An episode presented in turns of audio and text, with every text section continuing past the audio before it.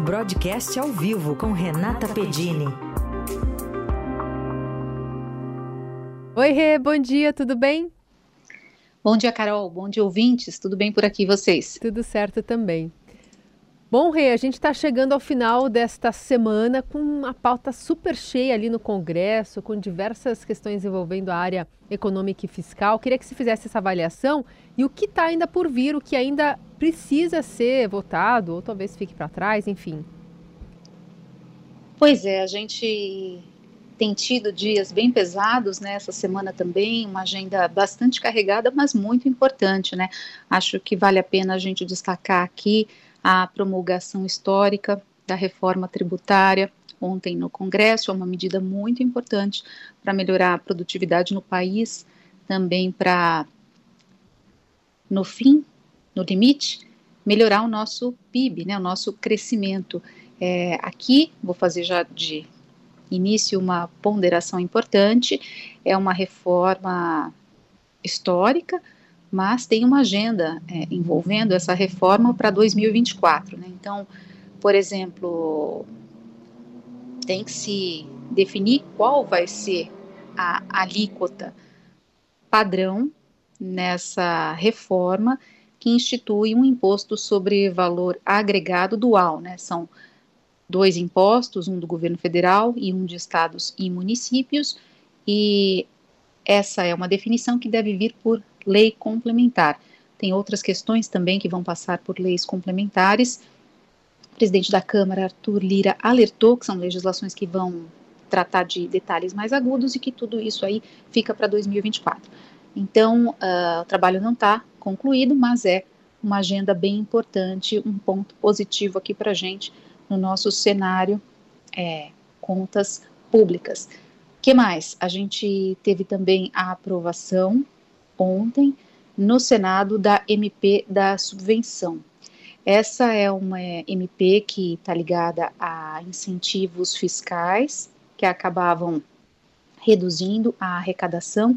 A gente lembra que faz parte do pacote do ministro da Fazenda, Fernando Haddad, para obter receitas, para recuperar receitas, para tentar zerar o saldo negativo das contas públicas no ano que vem. Então, é uma aprovação também positiva. É, é uma aprovação que deve ser bem recebida pelo mercado financeiro. Mas é claro que o mercado está sempre fazendo as contas em relação ao que de fato vai entrar nos cofres públicos e como isso vai ajudar a zerar esse saldo negativo. Então, essa é uma medida, por exemplo, que pode é, gerar alguma judicialização, ou seja, pode levar a busca aí é, por recursos contra ela, e aí com isso a gente teria uma arrecadação menor do que aquela que foi estimada pelo governo federal. Seja como for, mais uma medida então para é, compor receita para o governo melhorar o seu saldo negativo no ano que vem.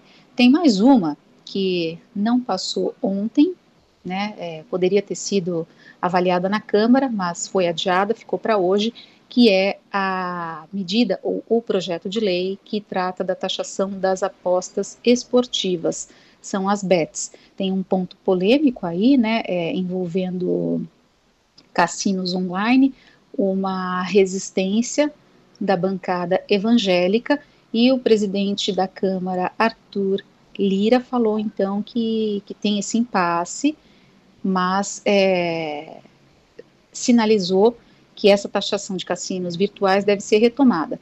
Então, a ver como é que avança mais essa medida e se for retomada ou não, aí a gente tem um pouquinho mais de recursos entrando nos cofres públicos. Foram as principais pautas aí essa semana. Bom, e a gente teve essa vitória também né, para a equipe econômica, que é a S&P levando a taxa da nota de crédito do Brasil, né, avaliando ali como uma uma agenda positiva de alguma forma. Queria saber se essa é uma visão também da Ana Paula Vescotti, economista-chefe do Santander, que você ouviu essa semana. Isso, a gente conversou com ela. É, recomendo aqui aos nossos ouvintes, se tiverem chance de ler, está lá no portal do Estadão. Ela fez uma avaliação sobre o upgrade, como a gente diz no mercado financeiro, a melhora da nota de crédito do, do Brasil pela agência de classificação de risco Standard Poor's. Então, Ana Paula Vescovi do Santander, economista-chefe, disse que a mensagem é que o Brasil precisa progredir na agenda de reformas. Ela lembrou que essa melhora da nota do Brasil veio justamente depois da aprovação da reforma tributária. E a sinalização é que nós devemos persistir nas reformas para que a gente possa caminhar em direção ao investment grade, que é o grau de investimento. Né? Aí é um, é um grau muito melhor é, frente ao investidor. Então, o investidor olha para o Brasil, vê que temos uma nota positiva, um selo de bom pagador nos nossos financiamentos, e aí consegue colocar os seus recursos com mais segurança, mais confiabilidade, e isso se traduz, né, mais investimento, em mais produtividade também, em mais crescimento. Então, é, a gente ainda está distante do grau de investimento, tem muita lição de casa para fazer, mais reformas para aprovar, tem até um período de transição da reforma tributária, tem é, as leis complementares que eu falei aqui no início da nossa conversa, definição de alíquota padrão, uma série de questões. Mas é, a mensagem aqui é de que é uma sinalização muito positiva para o Brasil. A gente fecha o ano, então, com uma melhora na nossa nota de classificação de risco. Muito bem. Fechamos também a participação da Renata Pedini agora antes do Natal. Rê, obrigada pela parceria aqui. Boas festas para você, tá? Aproveite bastante. Obrigada, Carol. Bom Natal para você, bom Natal para os nossos ouvintes.